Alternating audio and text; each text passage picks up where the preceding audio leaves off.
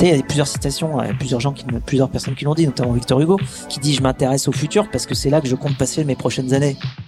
Salut, c'est Kaina du Wagon. Bienvenue sur notre podcast dédié aux entrepreneurs. Dans ce nouvel épisode, nous sommes ravis de recevoir Frédéric Mazella, fondateur de Blablacar, la plateforme star et incontournable de covoiturage. Lancée en 2006, Blablacar est la première plateforme de covoiturage longue distance au monde. Elle met en relation des personnes souhaitant parcourir de longues distances avec des conducteurs se dirigeant dans la même direction de manière à voyager ensemble et partager les coûts. En 2021, Blablacar réalise un nouveau tour de table, élève 97 millions d'euros et se crée petit à petit sa place de leader sur le marché de la mobilité partagée. Tout de suite, retour sur le parcours de notre invité Frédéric Mazella dans un nouvel épisode des Talks du Wagon. Excellente écoute à tous Alors du coup, présent dans 22 pays, Blablacar, je pense que on connaît tous. Euh, 100 millions d'utilisateurs, quand vous avez commencé euh, dans le début des années 2000, euh, quel était euh, votre objectif à la base? Alors c'était un petit peu tout ou rien. Enfin, je me souviens quand j'ai eu l'idée, je me suis dit bon, c'est tellement voilà, si ça existait, je l'utiliserais. En fait, c'est ce que je me suis dit.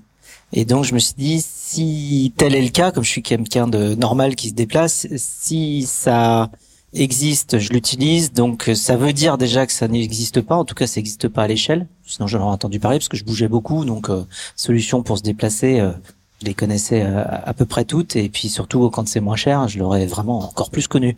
Et donc donc je me suis dit que ça n'existait pas. Donc je me suis dit que c'était soit total, soit nul. C'est-à-dire que c'était soit ça marchait pas du tout. Et donc il y avait, fallait que je trouve pourquoi. Fallait au moins chercher. Euh, soit si ça marchait, ce serait, ça marcherait, ça marcherait total, parce que c'est une solution de déplacement et tout le monde a besoin de se déplacer. Euh, donc voilà, j'avais pas vraiment d'objectif chiffré du coup. Je me souviens que sur notre euh, première vraie levée de fonds, alors allez, à l'époque, il faut quand même voir que moi j'ai commencé avec euh, aller chercher 5000 euros par-ci, 5000 euros par-là, hein, et après j'ai pu lever après en ayant 150 000 inscrits sur à l'époque covoiturage.fr, j'ai pu lever 600 000 euros. Aujourd'hui, il y a des gens qui lèvent des millions avec des slides. Enfin, moi, euh, là, c'est voilà. Donc, euh, on avait déjà 150 000 clients quand on a levé euh, 600 000 euros. Après, on avait 400 000 clients quand on a levé euh, 1 million. Et, euh, et, donc, je me souviens quand on a levé un million, euh, la thèse d'investissement. D'ailleurs, c'est Isaïe qui avait investi à l'époque. leur thèse d'investissement, c'était qu'il y aurait peut-être 2 millions de personnes qui feraient du covoiturage. Et on est à 100 millions. Donc, donc voilà. Donc, on a dépassé la thèse d'investissement. D'accord. J'ai lu du coup que l'idée de Blablacar, enfin du coup de covoiturage à l'époque, vous est venue de manière assez originale. Vous rentrez. On a dit qu'on se tutoyait. Hein. Oui, c'est vrai. Il y a quelqu'un d'autre. On se tutoie. C'est l'habitude, ça va venir, ça va venir. Du coup, euh, l'idée euh, t'est venue de manière assez originale. Tu rentrais euh, du Japon, d'après ce que j'ai pu comprendre. Presque. Euh, J'étais allé au Japon, mais plusieurs années avant. D'accord. Ok. Alors euh, fin d'année, tu souhaitais passer les fêtes de fin d'année avec ta famille. Tu étais arrivé sur Paris, tous les trains étaient bookés. Et là, est-ce que tu peux nous expliquer la genèse qu'il y a eu en toi pour arriver à cette euh, Alors euh, j'étais déjà à Paris en fait. Je suis allé au Japon en 2000 et puis l'idée m'est plutôt venue en 2003-2004. Euh, donc euh, donc c'était pas exactement en rentrant du Japon, mais disons que je suis vendéen moi au départ, donc je voyais tous où c'est la Vendée. Quand j'étais aux États-Unis, j'expliquais que la Vendée, parce que les Américains ils voyaient pas où c'était la Vendée évidemment. Donc je leur disais tu vois la Californie aux US, bon tu vois c'est à peu près au milieu sur la côte ouest. Je dis tu vois la Vendée c'est pareil. Tu prends la France. si tu vas tu vas sur la côte ouest au milieu, la Vendée c'est la Californie de la France. Euh, donc donc c'est là euh, et je devais y aller, je devais rentrer en famille effectivement euh, pour les fêtes de Noël depuis Paris et tous les trains étaient complets. Comme je suis plutôt du genre à me prendre euh, à me prendre super tard sur les moyens de transport, euh, évidemment tout était plein deux jours avant euh, Noël.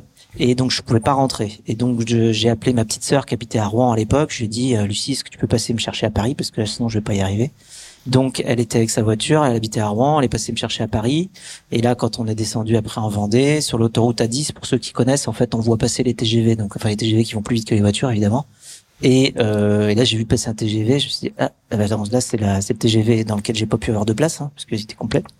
Euh, et euh, en même temps, j'ai vu euh, les centaines de voitures vides. Je me suis dit mais en fait des places, il y en avait mais plein pour aller en Vendée, mais c'était pas dans les trains, c'était dans les bagnoles, quoi. Et je me suis dit bon bah comment on fait pour réserver des places dans les voitures? On peut pas, on peut réserver des places dans les trains, mais pas dans les voitures. À part dans celle de ma sœur, mais bon, fallait connaître ma sœur, donc euh, c'était un peu limité comme marché. Euh, et, et, donc du coup, bah, après je me suis dit mais c'est bête comme chou quoi, comme truc. Comment ça se fait qu'il n'y a pas une plateforme pour euh, bah, juste euh, réserver une place dans une voiture, quoi? Et donc j'ai pas, j'en ai pas dormi pendant 72 heures. Ok. Je dit, mais c'est pas possible, c'est tellement bête, c'est tellement nul, c'est tellement évident, comment ça se fait que ça existe pas, ça doit être interdit, ça doit être...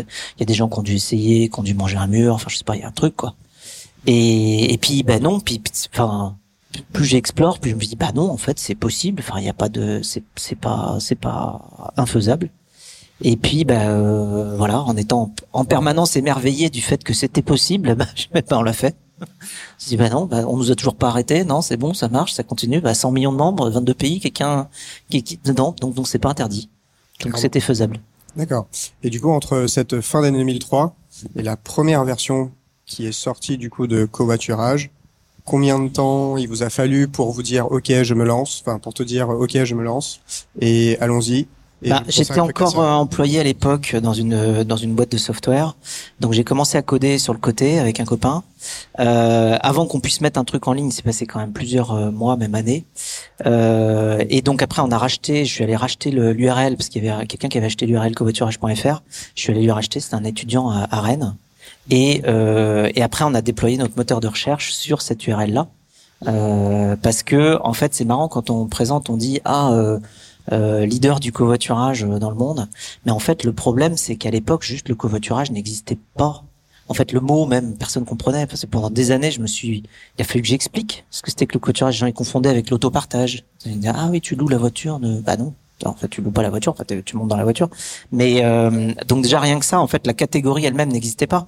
Et après, c'est pareil. Même euh, même encore aujourd'hui, quand on va aux États-Unis et qu'on parle de ce qu'on fait, euh, les gens ils font oh you're like Uber.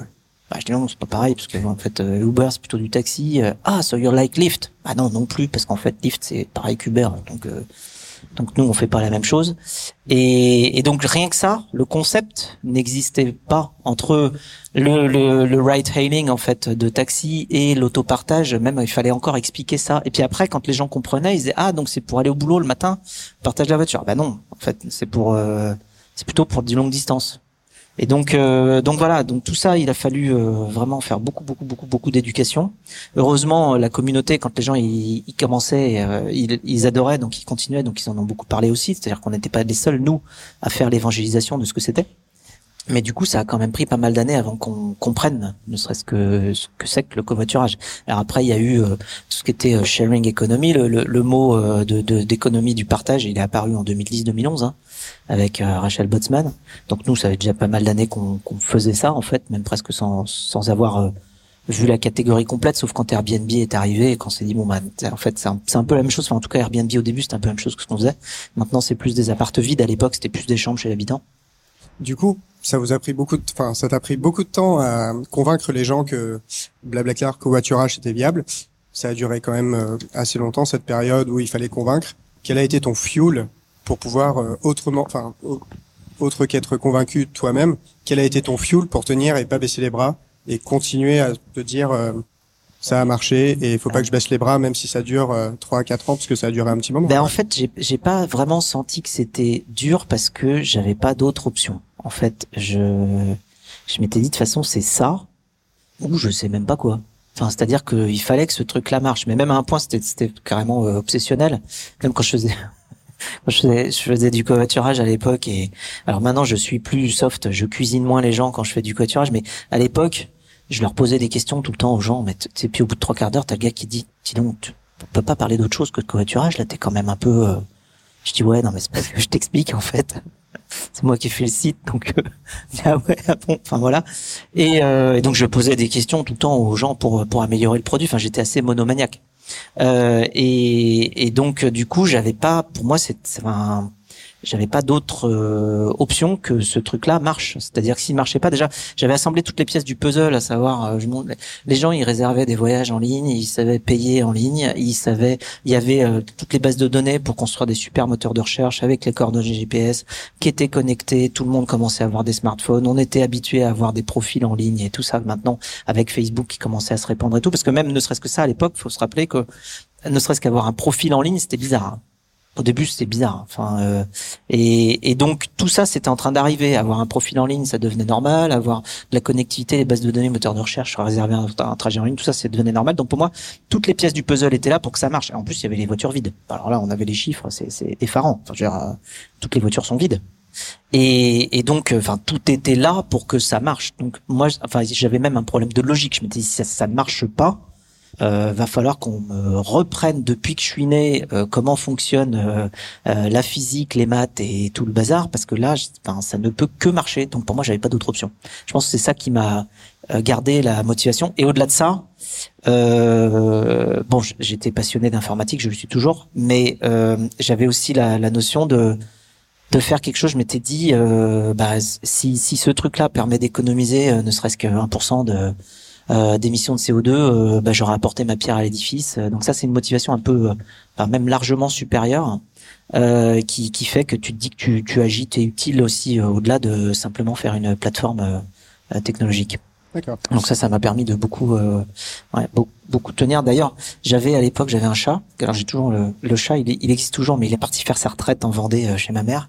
Et quand je l'ai eu, je l'ai appelé Carbone parce que c'était l'année d'essai, c'est parce qu'il y a des années sur les chats. Et, et donc je l'ai appelé Carbone pour me rappeler que mon, elle a 15 ans aujourd'hui Carbone, pour me rappeler que mon but c'était de, euh, de, de diminuer le carbone. Voilà, bref. C'est un chat tout gris. Tu sais, les chats, enfin vraiment tout gris parce qu'en fait il avait été récupéré dans un parking. Je vais pas vous faire toute l'histoire du chat, mais bon. Euh, et, et dans le parking en fait. Euh, il a, enfin, on aurait dit qu'elle avait pris un pot d'échappement sur la tête, mais en fait non, c'était sa couleur. Elle était vraiment toute comme ça. Au début, on a cru que c'était une souris quand on l'a trouvée. Elle était toute petite, toute grise. Voilà. Mais bon, bref, non, c'était un chat. Très bien. Du coup, j'ai lu que tu avais commencé à coder dans ton salon les premières versions. Euh, avec mon chat. Bêta, avec du coup Carbone. Mm. Et euh, à l'époque, euh, quelles étaient la stack que, tu utilisais? Et si vraiment tu étais seul ou ah tu parlais de ton collaborateur? Enfin, tu avais ton, je crois que c'était Nicolas. Alors non, j'ai commencé avec un copain qui s'appelle Damien, est mon meilleur copain. Euh, on a codé pendant trois ans ensemble. Après, euh, enfin, au milieu, j'ai rencontré Francis, qui est devenu le CTO après. Euh, et puis Nicolas Brusson, qui est aujourd'hui CEO, que je l'ai rencontré plus tard, lui, après à l'INSEAD. D'accord. Et du coup, la stack, à ce moment-là, que tu utilisais pour pouvoir développer? C'est marrant, parce qu'on on parlait pas vraiment de stack à l'époque. Enfin, on, on, parlait de, enfin, on se démerdait avec ce qu'on avait, quoi. C'était pas vraiment, tu vois. Du Alors, il y avait des trucs qui s'appelaient, ça commençait, t'avais des CMS, donc euh, voilà. Donc moi, quand je me suis lancé, je me suis dit bon, je vais pas tout me retaper, ne serait-ce que les formulaires de login, tout ça, c'est un peu chiant. J'avais réussi à trouver un CMS qui s'appelait à l'époque Mambo. Je, bah, vous te faites pas connaître, quoi, c'est pas possible. Mambo qui est devenu Joomla par la suite, hein, donc parce que Mambo 4.5 est devenu Joomla 1.0 parce que espèce de shift au milieu, je sais pas quoi. Euh, mais donc, ce qui fait que la base de données, d'ailleurs, chez Blablacar s'appelle Moss Users. Mais la plupart des développeurs chez Blablacar ne savent pas pourquoi. Ça s'appelle Moss Users parce qu'au début, c'est MOS, c'était Mambo OS. Et comme c'est, ça touche à la base des utilisateurs, c'est un truc, tu, enfin, t'essaies de pas y toucher, en fait. Donc là, tu as 100 millions de mecs qui sont inscrits dans une base de données qui s'appelle, euh, enfin, pour les, pour stocker les utilisateurs, qui, ça s'appelle Moss Users, et les, c'est une sorte d'héritage euh, parce qu'on est parti de la stack euh, Mambo à l'époque, donc c'était du PHP, enfin tu vois. Euh, et puis euh, derrière c'était du, du MySQL, enfin tout, tout, tout, bête quoi. Après maintenant il y a plein de trucs beaucoup plus évolués que ça. Donc à partir de ce moment-là, à quel moment tu as lâché le code et tu t'es dit ok là je laisse de côté, c'est suffisamment mature. Non, c'est le jour où j'ai rencontré Francis, ouais. D'accord. Euh, parce que, enfin, moi, je faisais du code parce que j'avais fait pas mal de code quand même avant. J'ai fait un master d'informatique à Stanford. Et, et, quand Francis est arrivé et qu'il a commencé à coder, j'ai lu son code. Déjà, il faisait, il faisait la même chose que moi en trois fois plus court. Donc déjà, tu sais, tu prends une claque quand t'es développeur et que tu vois qu'il y avait un, il y avait un moyen plus intelligent de faire plus court. Tu te dis bon, ok. Et puis après, quand je, quand j'essayais de, de, de participer à son code, je me suis rendu compte que je le ralentissais. Et un jour, j'ai dit bon, je dis à Francis, tu écoutes, quoi, je vais, je vais arrêter de coder parce que, enfin là, ça, ça sert juste à rien en fait. Je dis bon, donc voilà, donc j'ai arrêté de coder parce que franchement, je pense que je ralentissais Francis. D'accord. Et à partir de ce moment-là où tu as du coup arrêté de coder et tu as passé le flambeau à, à, Francis, quels sont les axes sur lesquels tu t'es concentré pour pouvoir euh, développer euh, du coup covoiturage euh, à l'époque?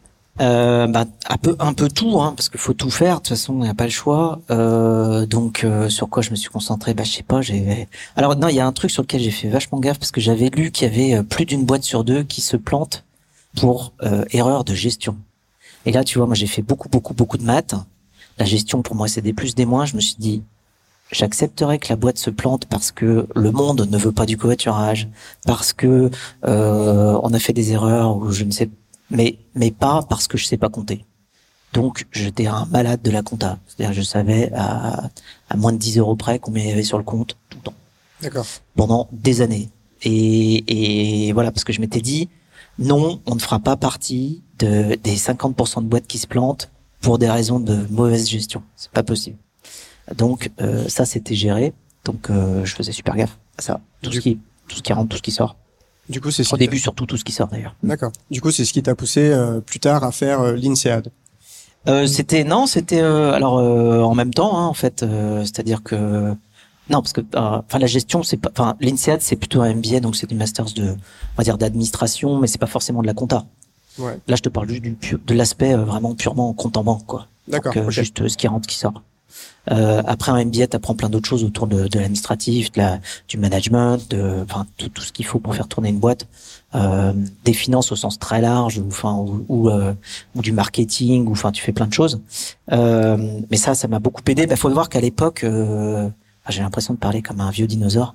Euh, mais cela dit, hier soir j'étais au BFM Awards là, où il y avait euh, 20 licornes sur sur scène. Et puis alors bon, ils ont, il y avait les 12 dernières licornes euh, de l'année 2021, ce qui est quand même dingue. Qu'il y en ait 12 cette année, c'est trop bien. Euh, D'ailleurs, je propose qu'on applaudisse les 12 licornes de cette année. Voilà, ils savent pas, mais on les a- je peux bien parce que.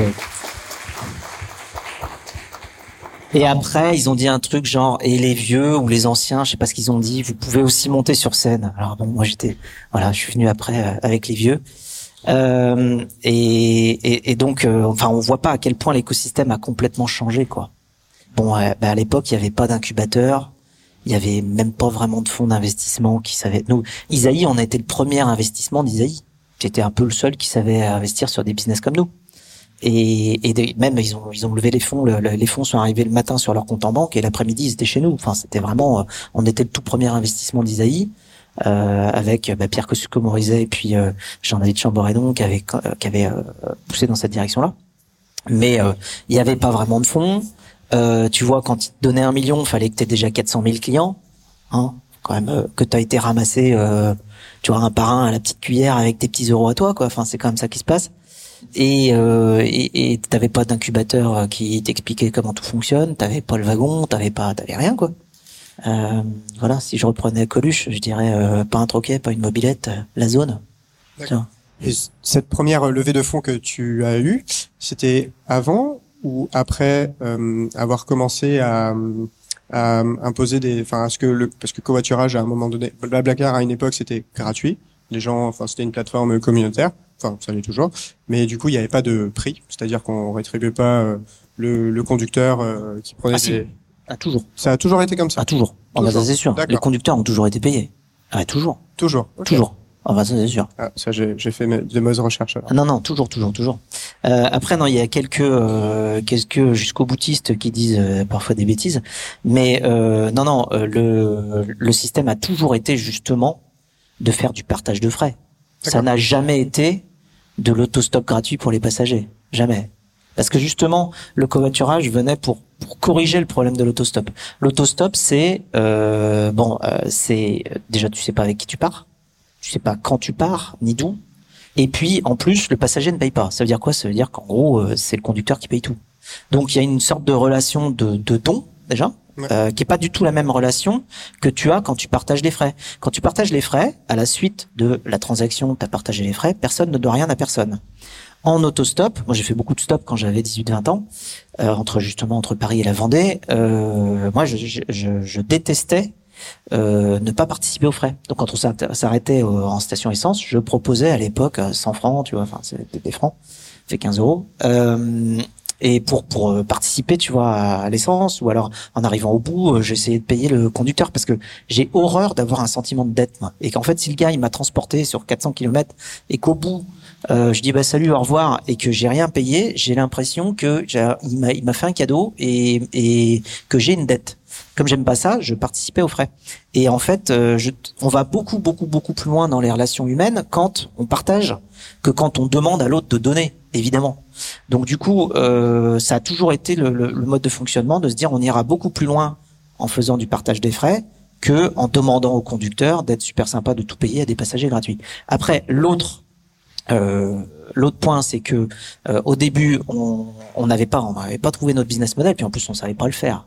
Faut voir qu'aujourd'hui, on a tout un tas de solutions de, de systèmes de paiement, euh, pay in, pay out dans tous les sens. À l'époque, tu faisais tout à la main, quoi. Enfin, euh, les quand tu voulais intermédier des transactions, enfin techniquement, euh, enfin même c'est encore compliqué aujourd'hui, mais enfin ça l'est moins parce qu'il y a plein de prestataires externes, que ce soit des Adyen, des Stripe, des je sais pas quoi, enfin qui, qui, savent faire des tout un tas de trucs de pay in pay out. Mais à l'époque tu pouvais pas. En fait, euh, surtout le pay out. Le pay in on y arrivait avec euh, avec les cartes bleues, mais le pay out euh, sur c'était vraiment extrêmement compliqué. et au-delà de ça, on a quand même essayé six business models en tout. On a vendu des plateformes de covoiturage aux entreprises. On a fait un système d'intermédiation par téléphone. On a fait des plateformes de covoiturage pour les concerts. Euh, on a fait, euh, enfin voilà, on a tout un tas de, modèles économiques différents euh, pour arriver finalement au modèle transactionnel qui était le seul qui marchait. Pourquoi on a mis ça en place aussi? C'est que euh, quand on est arrivé à peu près à un peu avant un million de membres, on a commencé à avoir des problèmes de fiabilité. C'est-à-dire que euh, on avait des systèmes de notation, mais qui n'étaient pas, euh, qui étaient euh, dissymétriques. C'est-à-dire que les conducteurs recevaient des notations de la part des passagers et ça se voyait sur leurs annonces quand ils publiaient une annonce. Donc si un conducteur était pas fiable, bah ça se voyait vite parce qu'il y avait des avis pas pas pas bons. Et donc en fait, ils pouvaient plus trop avoir de passagers. En revanche, le passager qui était pas fiable, il pouvait lui toujours appeler le conducteur et le conducteur ne voyait pas si le passager n'était pas fiable. Donc on avait des passagers qui continuaient à voyager avec huit avis négatifs de mecs qui disaient le gars n'est pas venu, tu vois. Et alors, je suis un aquaturage, j'avais fait avec un gars et euh, il me dit euh, ouais bah alors enfin parce que encore une fois je le cuisinais sur le aquaturage. Et là le gars il me montre son téléphone portable, il avait 175 entrées de euh, dans son téléphone portable avec marqué lapin. Je dis mais c'est quoi Il me dit ben c'est des mecs qui qui sont pas venus. Et donc la prochaine fois qu'ils appellent, il y a marqué lapin. Donc je décroche pas. Tu vois? Eh ouais, parce que le mec la dernière fois, il m'a dit je viens, puis il est pas venu. Donc euh, moi, je, bah là, je décroche juste pas. Et là, c'est là que tu te dis, ouf, il y a un truc à optimiser parce que niveau produit, si tu veux avoir un million de gens qui se tapent d'aller rentrer 174 fois lapin dans leur téléphone pour que ton service y marche, tu ça scale pas. Hein. donc tu te dis bon, on va falloir trouver un, un système et on, avait des donc des passagers un peu freerider comme ça qui arrivaient à, à continuer à voyager et, donc qui, qui venaient pas, qui annulaient. Alors et donc en, en réaction à ça, c'est ça qui est dingue, c'est parce qu'on se rend pas compte que pour que ça marche et qu'il y ait 100 millions de personnes, c'est parce qu'on a construit un système de confiance, on a obligé de quand même de, de, de mettre des règles. Si tu mets pas des règles, de toute façon, les gens, ils, passent toujours à côté. Donc, euh, en réaction à ça, que faisaient les conducteurs qui voulaient quand même continuer à faire du covoiturage? Eh ben, ils disaient, hum, je sais qu'il y en a à peu près un sur trois. Les vrais stats, c'était 35% des gens qui annulaient. Euh, c'est-à-dire que soit ils venaient pas et quand ils étaient polis, ils appelaient, soit ils venaient pas et quand ils étaient pas polis, ils appelaient pas. Et donc les conducteurs, ce qu'ils faisaient, c'est qu'ils faisaient du surbooking. Donc en fait, ils avaient trois places, puis ils disaient OK à quatre ou cinq, tu vois. Sauf qu'après, t'avais quand t'avais quatre ou cinq, pour une fois, les quatre ou cinq se pointaient, mais c'était obligé d'en laisser un sur le trottoir. Après, t'imagines là, le, le, passager. Il dit, pas con, qu'est-ce que je vais faire la prochaine fois? Bah, je vais réserver dans deux bagnoles.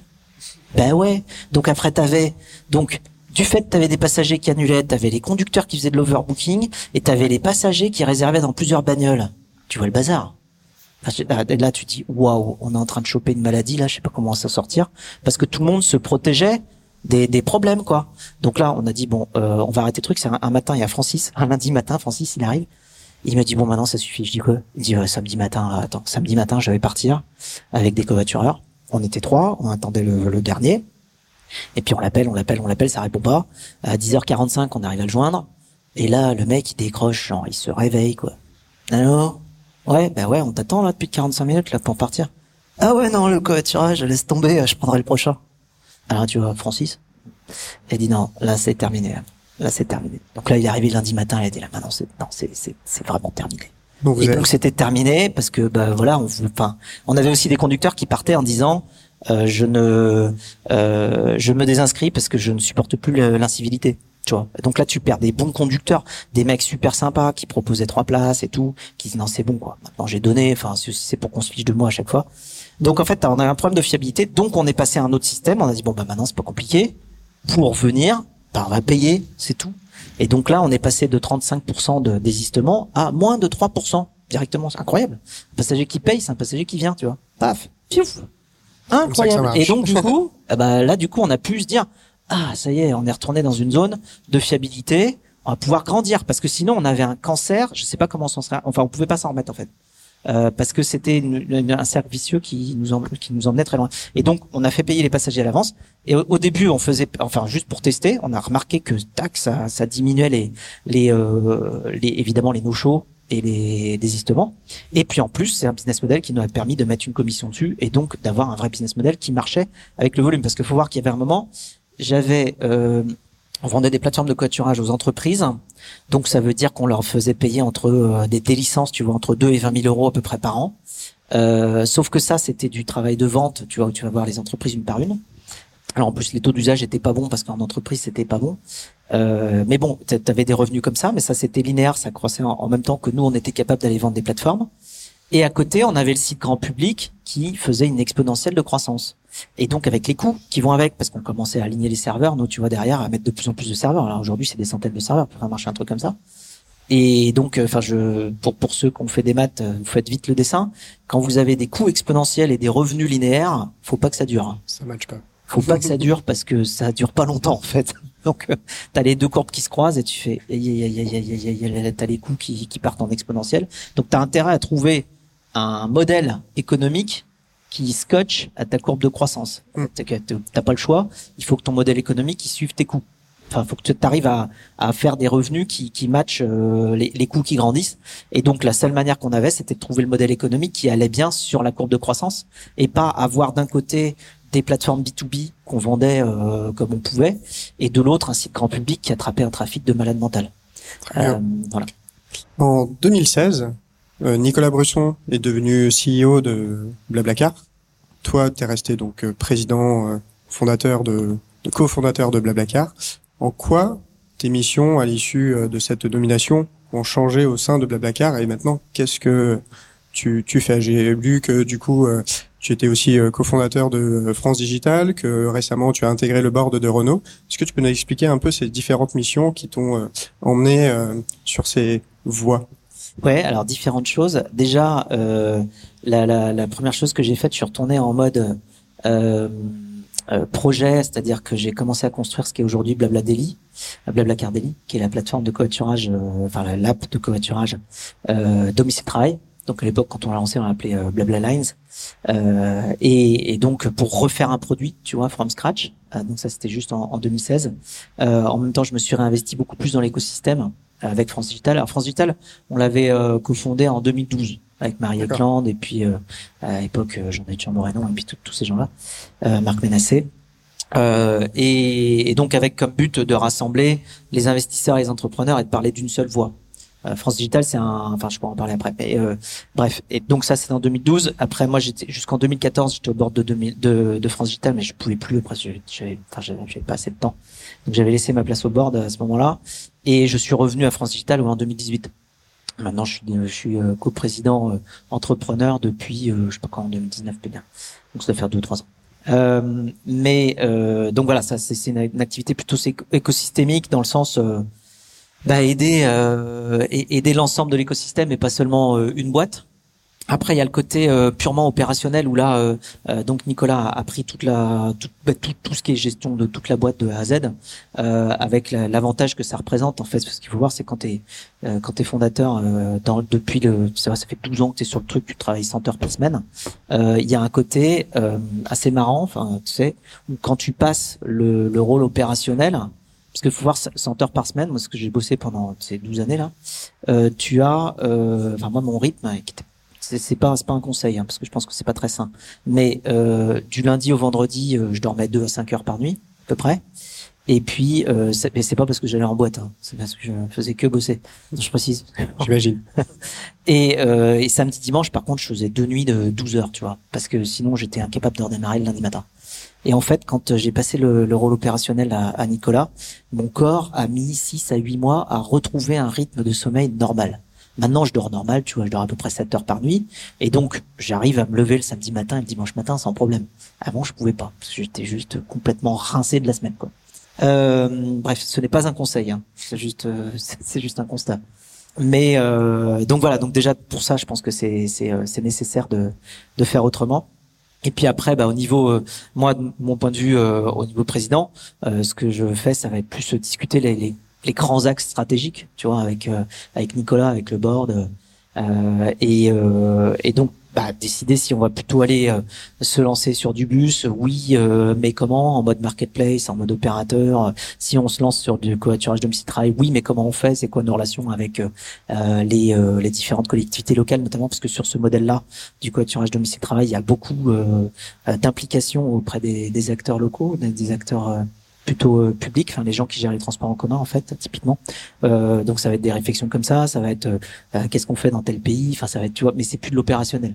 Et j'ai compris d'ailleurs ce que ça voulait dire d'être opérationnel le jour où j'ai arrêté d'être opérationnel. Parce qu'avant pour moi c'était la même chose en fait. Tu fais la stratégie, tu tu comment dire, tu, tu réfléchis à ce que tu veux faire et tu le fais. C'était juste une continuité. Tu fais les deux. Après quand tu dois séparer les deux, bah, ça veut dire que du coup il faut que faut que les gens qui font soient hyper efficaces. Euh, ce qui est le cas. Enfin là, on est, on est une super équipe. Et, et voilà. Je sais pas si ça répond à ta question. Ah oui, tu avais Renault aussi comme question. Exactement, c'est ce que tu voulais te dire.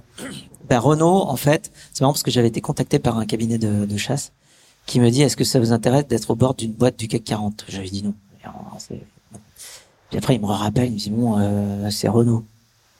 Puis il y avait une volonté aussi, je crois, du PDG de rajeunir un peu le board pour donner un nouvel élan, c'est ça? Ben voilà, en fait, euh, bon, déjà, moi, je, je voulais euh, euh, au bord d'une boîte du CAC 40. Et puis, quand c'était Renault, je me suis dit bon, euh, on a un acteur quand même euh, français, mondial, qui est, qui est, qui est Renault et, et qui, qui a besoin de se moderniser.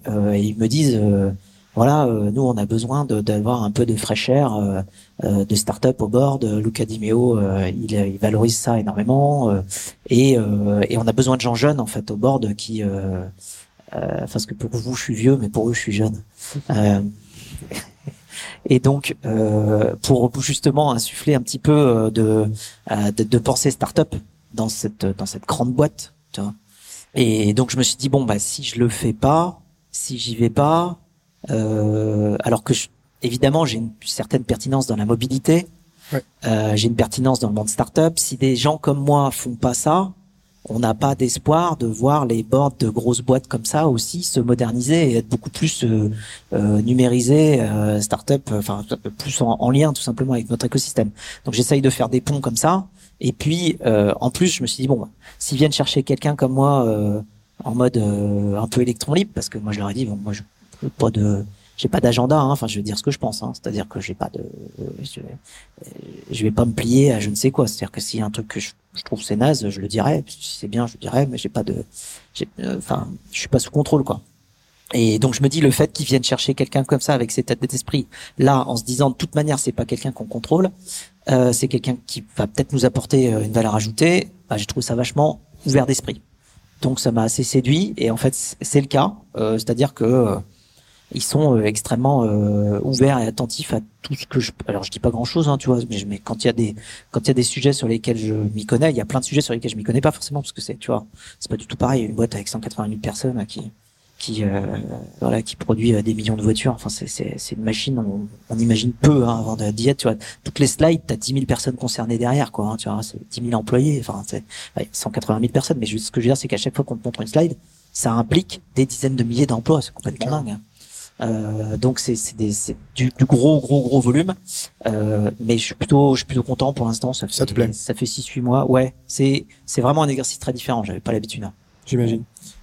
Bon, vu que le temps passe très vite et que je le vois pas passer, est-ce que en quelques mots, tu pourrais nous dire, tu pourrais nous donner ton avis sur euh, vu que tu as une, vision assez globale du coup euh, de la tech historiquement, mais aussi euh, plus enfin plus récemment avec l'intégration au bord de Renault. Est-ce que tu peux nous dire, selon toi, dans l'écosystème de la tech française, quels sont euh, vraiment euh, les, axes qui nous permettraient de concurrencer les GAFA que l'on connaît outre-Atlantique En quelques mots? Ben, c'est ouais, ça, paraît un peu basique, mais c'est-à-dire qu'il faut faut penser la suite, faut pas juste faire catch-up. Le problème c'est que on a eu ah tiens, je vais te sortir une réflexion qu'on m'a sortie un jour aux US quand j'y étais, quand je faisais mes études là-bas il y a 20 ans. Je trouvais que l'état d'esprit américain était extrêmement euh, penché vers vers l'avenir. Il faut dire qu'ils n'ont pas non plus beaucoup de, ne serait-ce que déjà de buildings ou de musées qui leur rappellent le passé, parce qu'en fait, euh, ils ont un passé qui est beaucoup moins riche que nous. Tu vois, nous, là, on a Notre-Dame, on a, enfin, tu vois, assez, assez vite tous les jours, on te rappelle qu'il y a, il y a un paquet de gens qui ont habité ici avant et, et qui a une histoire.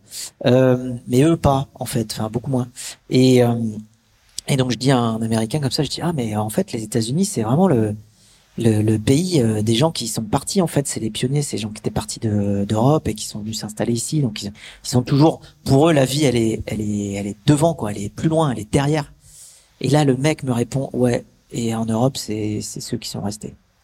Et je dis allez, Ouais, tu vois, et tu dis, ah oui, c'est vrai. En fait, euh, tu vois, à l'époque, quand les gens y partaient, il y en a qui partaient, puis d'autres qui restaient. Et, et ben nous, on a, on a gardé ceux qui restaient. Donc, euh, enfin, j'espère qu'on n'a pas gardé l'état d'esprit qui va avec ceux qui restent, qui, qui est ultra conservateur. Tu sais, qui pensent pas tellement, enfin, qui sont plus contents presque dans le passé que dans le futur. Mais ça, ça nous, ça nous retient derrière ça en fait, quand on regarde pas assez dans le futur. Tu sais, il y a plusieurs citations, euh, plusieurs gens qui, plusieurs personnes qui l'ont dit, notamment Victor Hugo, qui dit je m'intéresse au futur parce que c'est là que je compte passer mes prochaines années pas con. Non. Tu vois, quand même. Que t'as intéressé au passé, on s'en fout en fait, c'est passé, tu vas rien pouvoir y changer.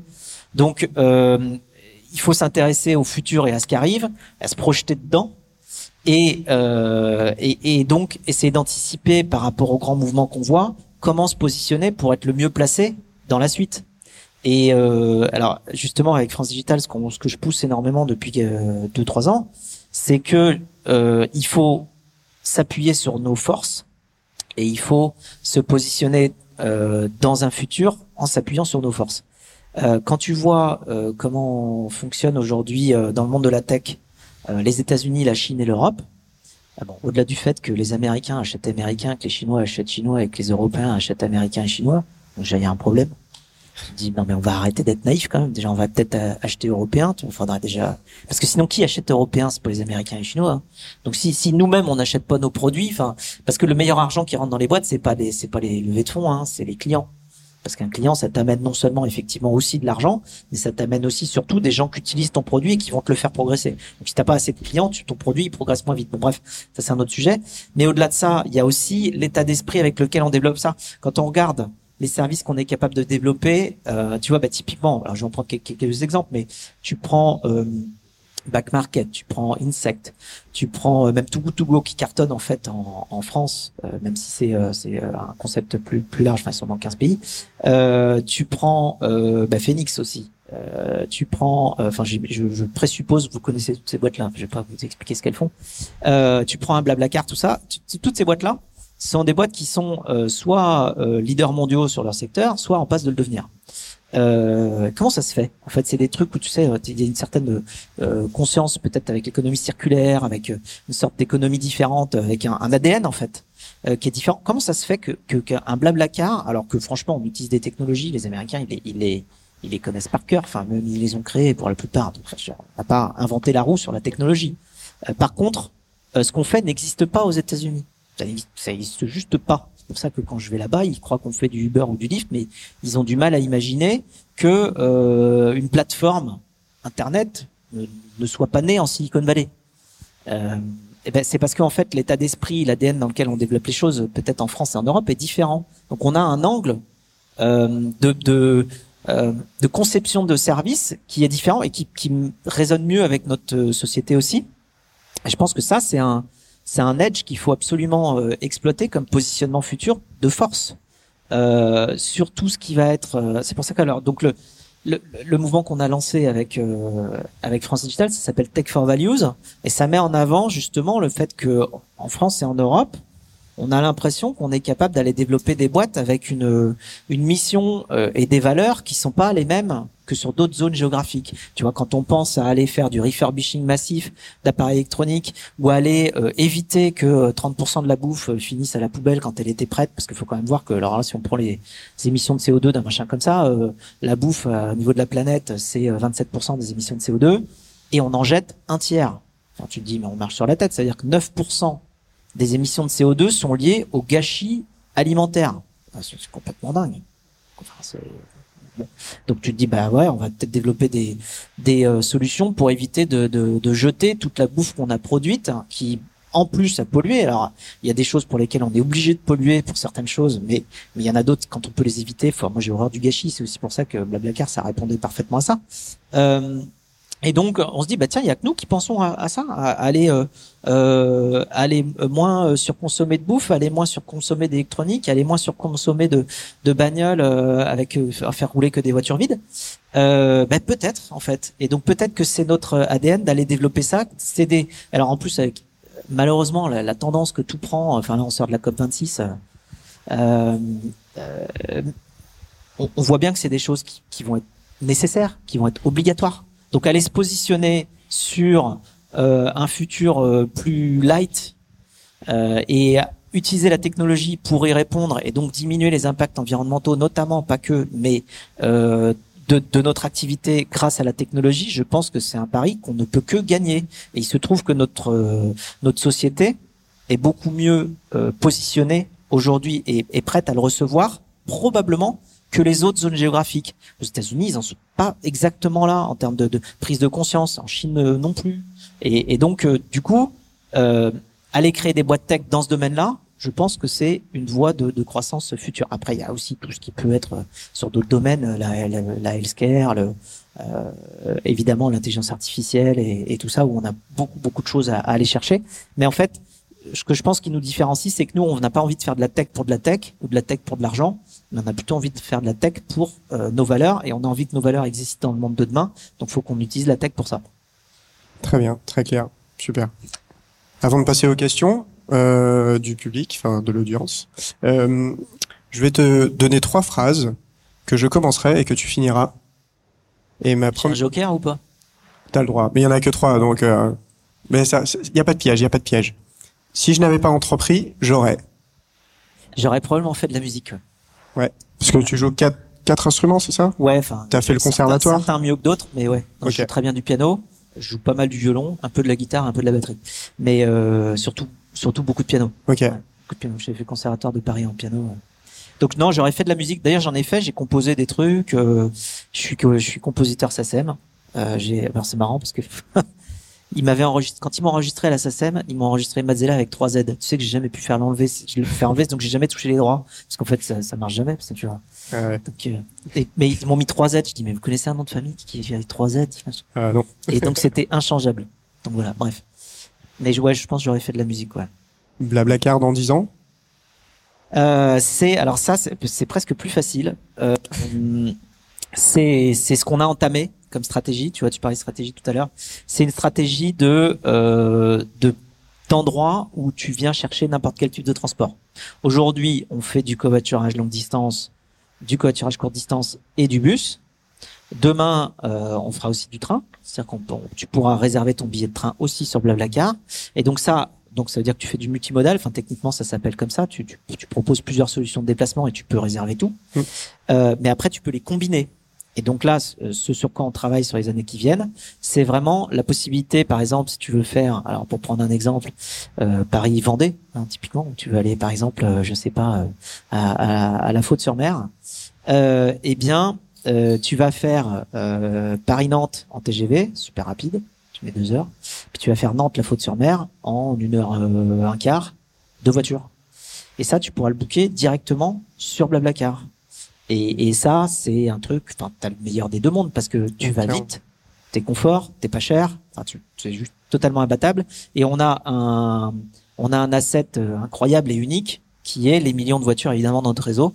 La voiture, c'est un plugin universel de mobilité, c'est-à-dire que tu, ça t'emmène aussi bien euh, chez ta grand-mère à Paimpol que euh, dans une station de ski, que à la plage, que à l'aéroport, que à la gare, que dans n'importe quelle ville, que dans n'importe quel coin paumé au fond de la campagne. Donc en fait, ça te connecte à tout. Et donc nous on a le on a le plugin universel de mobilité. Donc on a juste envie d'aller le brancher sur tous les autres moyens de transport quoi. Clairement. Et enfin la dernière, le plus dur dans l'entrepreneuriat pour toi c'est quoi? Euh, C'est de c'est c'est de c'est d'y croire je pense. Mais une fois que tu crois, euh, t'es t'es assez invincible. Euh, c'est-à-dire qu'il faut être faut être à la fois émotionnel et rationnel, c'est-à-dire que faut être persévérant mais pas têtu. J'ai mis du temps à faire la différence. Je vous avoue. Euh, mais non, persévérance, ça veut dire que on est capable de changer de chemin en gardant un, un objectif lointain. On est capable de passer à gauche, à droite, d'aller passer en dessous, au-dessus. euh, mais on sait que le vent, c'est par là qu'il faut aller. Euh, têtu, ça veut dire euh, vouloir absolument passer par là. Suivre son instinct un peu aussi? Ouais, c'est-à-dire que euh, comme t'as pas beaucoup de repères, des fois, il faut faire confiance à euh, ton à ce que tu ressens. T'as pas toujours les données pour prouver que c'est ça qui va se passer ou c'est c'est ça qu'il faut faire. Euh, mais il faut utiliser, euh, faut vraiment utiliser les deux. Il faut utiliser le rationnel et l'émotionnel quand tu sens que c'est ça qu'il faut faire, que c'est comme ça qu'il faut le faire pour que ce soit bien. Ben faut que tu le prennes comme un paramètre euh, décisif aussi pour euh, pour le faire. Et puis en plus, quand tu y crois, t'as plus de chances que ça marche. De toute façon, je dis souvent que Ouais. la, la, la moitié de la réussite, euh, c'est de- d'y vouloir, de, de vouloir, et l'autre moitié, c'est d'y travailler. Bonsoir Monsieur Mazella, Euh, je m'appelle Lancelot Salmon, j'ai une question pour vous. Vous l'avez redit ce soir, vous avez lancé Blablacar parce que vous trouviez qu'il n'y avait pas assez de gens dans les voitures. C'était il y a 15 ans. Et malgré tous les bienfaits de cette solution, il y a trois mois, je me suis fait la même réflexion, il y a toujours pas assez de gens dans les voitures. Et j'ai une nouvelle idée pour le covoiturage. L'idée, en fait, c'est de connecter les GPS des conducteurs aux applications de mobilité comme Citymapper ou Moveit euh, utilisées par les passagers pour proposer du covoiturage en temps réel. Donc, en d'autres termes, on connecte Waze à Citymapper. Et en fait, avec cette solution, on peut avoir un covoiturage qui devient possible sans détour, sans avoir besoin de s'organiser à l'avance pour n'importe quel trajet. Et on peut faire substantiellement augmenter le taux de remplissage des véhicules qui aujourd'hui est vers 1,2 ou 1,3. Euh, si on veut pas passer par Waze, on pourrait très bien imaginer que Blablacar développe son propre GPS et le propose à ses conducteurs. Qu'est-ce que vous en pensez? Et euh, est-ce que vous trouvez ça intéressant? C'est un pitch en fait, c'est pas une question, c'est un pitch. Euh, non, euh, c'est c'est une bonne idée, puis c'est pas c'est pas comme si on n'y avait pas pensé. Euh, mais euh, parce que enfin quand ça fait 15 ans que tu penses à un truc, enfin là on est quand même en plein dans dans, dans le cœur de, la chose, donc forcément c'est des des idées qu'on a ou qu'on a eu. Euh, le la réalité c'est quand tu fais une activité, faut que tu fasses bien ton métier et que tu fasses ton métier tu fasses pas autre chose. Nous, notre rôle, c'est pas du tout d'aller construire un GPS. Tu vois, il y a des gens qui font ça très bien et des gens qui font que ça. Que ça, que ça, que ça, que ça. Ils font que ça. Ils font un GPS et ils le font très bien. Donc, on va pas aller construire un GPS. Après, utiliser un GPS dans notre produit, oui, bah, en fait, on le fait déjà. C'est-à-dire que tu, tu fais un trajet, tu peux aller euh, utiliser le GPS. Après, relier les deux, en fait, ça demande d'une part à ce que les, les constructeurs de GPS ouvrent leurs API pour que tu puisses le faire.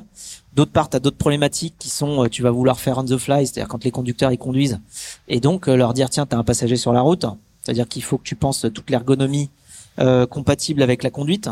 Donc euh, tu vois, au niveau sécurité, tout ça, faut quand même que ce soit propre, parce que si le mec il doit passer un coup de fil, enfin c'est compliqué. Euh, donc euh, donc voilà, donc euh, je pense que c'est effectivement le futur. Je sais pas si on est encore au stade malheureusement où on peut déjà le déployer. Euh, après, ça augmentera le taux de remplissage. Euh, Peut-être que ça peut faire une augmentation de x2. Je suis pas certain que ça fera une augmentation de x10. Euh, malheureusement, euh, effectivement, on a encore trop de voitures euh, vides, mais beaucoup. Hein. C'est-à-dire que j'ai compté un truc qui nous déprime. Tu vois, même avec en France, on a 20 millions de personnes inscrites. On a 60% des 18-35 ans en France qui sont inscrits sur Blablacar. C'est quand même, tu vois, en taux de pénétration, tu as 6 sur 10, c'est quand même beaucoup. Euh, et malgré cela, quand on compte le nombre de kilomètres publiés sur Blablacar par rapport au nombre de kilomètres faits par les voitures par an, alors les voitures elles font, tu vois, tu dois avoir 38 millions de véhicules en France, euh, fois euh, à peu près 13 000 kilomètres par an par voiture. Bon, tu fais un certain nombre de milliards de milliards de kilomètres et euh, tu comptes ça et tu regardes le nombre de kilomètres publiés sur Blablacar en échange. Eh ben, on est à euh, à peu près 0,8-0,9% des kilomètres parcourus par les voitures euh, en France qui sont publiés sur Blablacar. Vous avez plus de 99% des kilomètres qui sont faits sans nous. T'imagines dans quel état ça me met, quoi. Donc oui, les voitures sont encore vides. Euh, après les obstacles, le remplissage, je suis pas sûr que ce soit par la technologie qu'on va y arriver. Euh, je pense qu'il y a aussi les mentalités qui évoluent, hein, mais tu vois, ça, ça prend du temps. Et puis après, je pense qu'il va y avoir, euh, malheureusement, je pense qu'on va pas pouvoir échapper au fait qu'il y aura des régulations qui vont commencer à, à obliger à ce que, bah non, c'est plus ok de se déplacer avec de l'énergie fossile et une bagnole qui fait une tonne quand t'es tout seul, quoi. Enfin, tu vois, il y a des moments, il va falloir que ça va passer par d'autres choses, quoi. Ça, ça ultra pollue. Euh, on le sait. Enfin, les énergies fossiles. euh, S'il y avait un animal sur Terre qui prenait son temps à prendre le pétrole sous la terre, gratter, le foutre dans l'atmosphère pour euh, nous faire toutes les maladies qu'on connaît et, euh, et nous polluer l'atmosphère et réchauffer l'atmosphère, je pense qu'on aurait tué l'animal depuis longtemps. Le problème, c'est que l'animal, c'est nous. Donc, euh, il y a un moment, il va falloir qu'on soit euh, euh, raccord avec avec ce qu'on fait et qu'on passe en mode à la fois économie et en mode évidemment alternatif au niveau des énergies. Mais voilà, sur, le sur l'usage, il y a des choses à faire. Sur l'état d'esprit, il y en a d'autres, et sur la régulation, il y en a d'autres. Donc, c'est une combinaison de tout ça qui va qui va arriver. donc bonsoir, je m'appelle Thibaut. Merci d'être avec nous ce soir. vous nous avez parlé de de paiement un petit peu. Vous nous avez parlé aussi de votre vision pour la tech française ou autre. Vous nous avez parlé de votre vision pour Blablacar à 10 ans. Euh, Blablacar, c'est ça cartonne dans certains pays émergents. Euh, félicitations pour ça. Euh, ces pays émergents, parfois, une stabilité économique qui peut être euh, fluctuante, voilà. Euh, notamment au niveau de l'inflation. Euh, Qu'est-ce que vous pensez du paiement par la crypto-monnaie Est-ce que vous y avez déjà pensé pour Blablacar? Est-ce que c'est un sujet? Euh, Voilà, c'était ma question. Qu'est-ce que vous pensez Ouais, alors euh, euh, encore une fois, euh, chacun son métier. Donc dans tous les cas, nous, euh, euh, comment dire, créer une crypto-monnaie, c'est pas notre boulot. Utiliser une, une crypto-monnaie qui existerait, qui marche, ça pourrait marcher. Tu vois, c'est de la même manière que quand on nous dit mais alors pourquoi est-ce que vous mettez pas que des voitures par exemple électriques euh, sur euh, sur Blablacar hein, pour aller jusqu'au fond? Dis ouais, mais le problème c'est que le parc de voitures euh, électriques est trop petit quoi. Nous on est place de marché, pour que ça marche, il faut juste du volume, qui est beaucoup de volume. Tu as une place de marché, c'est comme si tu prends du sable dans chaque main euh, et que tu les envoies l'un contre l'autre et que tu veux faire des transactions. Si tu, tu, prends trois grains de sable à gauche et trois grains de sable à droite et que tu les envoies l'un contre l'autre, tu as zéro transaction. Si tu veux faire des transactions sur une place de marché, il faut que tu prennes une grosse poignée à gauche, une grosse poignée à droite, tu l'une contre l'autre et là, tu vas faire des chocs au milieu et là, tu vas commencer à avoir une place de marché qui fonctionne. Euh, donc ça, c'est notre rôle. Nous, on, est sur des gros, gros, gros volumes. De la même manière, aller introduire des choses un petit peu exotiques, parce qu'aujourd'hui, euh, les crypto-monnaies sont, sont, encore exotiques. Aller rajouter ça sur la plateforme, en fait, tu rajoutes de la, de, la friction ou de la, de la segmentation qui ne facilite pas ta fluidité, ta liquidité de place de marché. Euh, donc, euh, donc on, on euh, si s'il y a une crypto-monnaie qui euh, qui émerge comme étant euh, dominante, à ce moment-là, oui, on ira la mettre. Mais nous, aujourd'hui, enfin en tout cas, on a d'autres euh, d'autres choses à faire dans notre cœur de métier aujourd'hui, avec nos ressources, euh, qui ne nous permettent pas d'aller euh, focaliser beaucoup d'énergie sur la création nous-mêmes d'une crypto-monnaie. Euh, mais si tu veux remonter au tout début, la, la boîte, donc je l'ai nommée Commuto, la, la société s'appelle Commuto, ça vient du Commuto Commutare en, en allemand en, latin, je sais pas pourquoi je dis allemand, euh, en latin. Et euh, ça veut dire euh, échanger des services, un petit peu par analogie avec l'échange de biens sur un eBay, tu vois. Et, en fait, au tout début, j'imaginais qu'on pourrait faire plein d'échanges de services, pas que du covoiturage. C'est-à-dire, tu pourrais faire, je sais pas, tu veux un cours de guitare, euh, tu as transporté quelqu'un entre Paris et Lyon, ça t'a gagné euh, 20 points, euh, et avec ces 20 points, tu t'achètes un cours de guitare ou euh, une coupe de cheveux ou une taille de haie ou je ne sais quoi, et puis en fait tu recrées un autre monde parallèle avec une monnaie. Et d'ailleurs cette monnaie-là, je l'avais appelée les mutos à l'époque parce que c'était co-muto, avec les mutos. Euh, bref, donc c'est un sujet évidemment, on arrive assez vite quand on parle d'échange entre personnes à la monnaie parce que c'est le c'est le moyen de effectivement de faire en sorte que tu échanges de la valeur sans que ce soit totalement euh, unique sur une seule verticale à faire qu'une seule chose. Et, et nous aujourd'hui, un Blablacar, si on se mettait à lancer une monnaie tout seul, ce serait une monnaie pour faire du covoiturage. Tu vois, donc euh, ça veut dire que euh, tu vas euh, tu vas faire un covoiturage, tu vas gagner, je sais pas, 38 crypto bidule. Et puis après, avec ces 38 crypto bidules, tu peux racheter un covoiturage, tu vois. Mais tu vas pas pouvoir acheter autre chose parce que dans le reste de la société, ta monnaie, tout le monde s'en fiche. Donc en fait, elle n'est pas portable. Donc en fait, tu peux pas créer ça tout seul. Donc c'est pour ça que nous, il faut qu'on s'appuie sur une monnaie qui commence à fonctionner et qui euh, qui sert à plusieurs choses. C'est la valeur de la monnaie, d'être euh, capable de, avec euh, des euros, tu peux t'acheter une baguette comme euh, comme une connexion internet, tu vois. Et, et donc ça, ça sert à tout et c'est portable. Mais nous, si on en crée une, elle, elle ferait qu'une seule chose. Donc c'est pas une monnaie en ce sens-là. C'est ça qui est compliqué. Donc, il faudrait qu'on se poule avec plein d'autres services pour dire dès le début, on crée une crypto-monnaie et puis euh, elle marche sur là, là, là, là, là, là, là, là, tout un tas de, de choses pour qu'elle soit attractive. Voilà. Mais c'est c'est pas exclu. Hein. Après, faut jamais dire jamais. Hein. C'est juste pourquoi on le fait pas aujourd'hui. C'est fini pour aujourd'hui. J'espère que cet épisode vous a plu. Si l'univers de la tech vous intéresse et que vous souhaitez participer à nos prochains événements, rendez-vous sur la page Eventbrite du Wagon Paris. Vous y découvrirez les dates de nos prochains talks d'entrepreneurs, ainsi que tous les ateliers d'introduction au développement web et à la data science que l'on organise régulièrement sur notre campus. À très bientôt!